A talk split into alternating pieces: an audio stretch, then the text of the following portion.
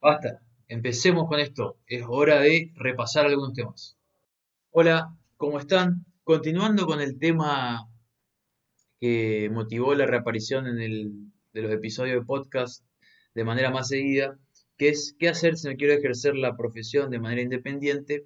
Ayer di un pantallazo de más o menos cómo sale una persona cuando recién se recibe de la universidad y qué problemas tiene que enfrentar, así como digamos, no problemas, sino el proceso por el que pasa hasta que termina ejerciendo de manera independiente en algún sector o bien trabaja para alguna empresa en determinado sector. ¿Qué lo va llevando hacia eso?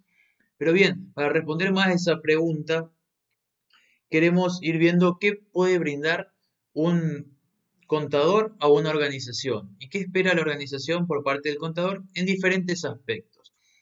Por ejemplo, nos faltó mencionar y vamos a ir haciéndolo en episodios bastante cortitos, eh, lo que puede ir eh, sucediendo. Y es que, por ejemplo, un profesional de ciencia económica, como es el contador, específicamente este, puede eh, llevar las registraciones contables y demás relacionadas con una empresa.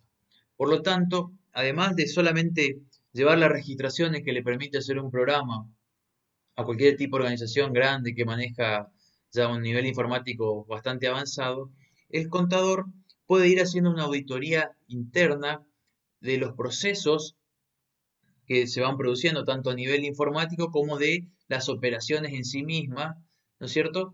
Diferentes tipos de comprobaciones y demás métodos que puede ver para que para aplicar de manera preventiva algún tipo de acción y no esperar a que cierre el ejercicio fiscal y haya que eh, digamos, atenerse al informe de un auditor externo sobre la contabilidad de la empresa o diferentes aspectos. O haya que esperar o a que aparezca un problema para tratar de buscar la solución. A veces las empresas lo que buscan es tener a alguien especializado en la materia que se desarrolle eh, usando su conocimiento para prevenir los problemas y buscar la mejor solución a esto.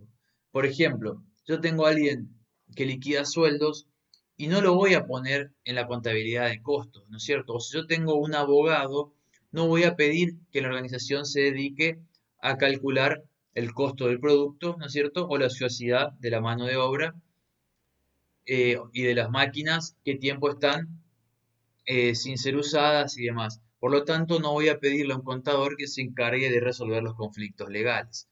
De esta manera es que la empresa busca que un contador especializado en, cierta rama se dedica a esa rama en la empresa para que no tenga que venir luego un auditor externo y decir, ah, acá había un problema.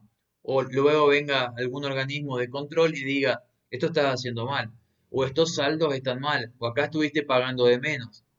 O venga algún asesor y diga, acá estuviste pagando de más. Entonces, bueno, por ejemplo, para que tengan una idea, el, contador se puede desempeñar dentro de una organización específicamente como auditor interno de las diferentes operaciones que se producen, incluso como un auditor eh, interno de los sistemas que lleva la organización y puede desempeñarse como el rol de previsor, de organizador de su sector y en su caso cuando esté en un nivel jerárquico más avanzado de operaciones más generales. Pero esto es lo que puede brindar alguien a la organización. Y para los que están desde el otro lado, eh, que tienen que contratar a alguien para un sector de la empresa, esto es lo que le puede brindar un contador.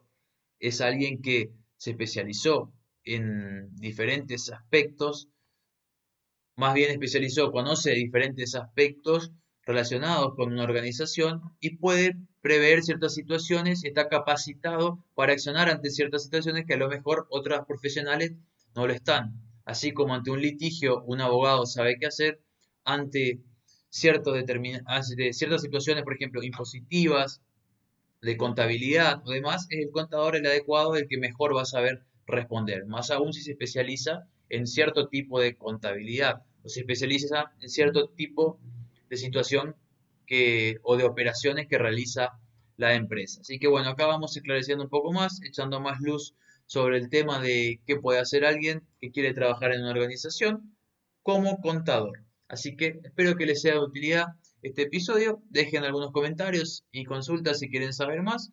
Y si no, nos vemos en el próximo episodio. Y obviamente nos vamos a estar viendo en el próximo episodio. Dejen comentario o no, pero nos vamos a estar viendo en un episodio que va a estar creado por mí, no respondiendo a alguna consulta si no están hechas. Así que nos vemos. Chao, chao.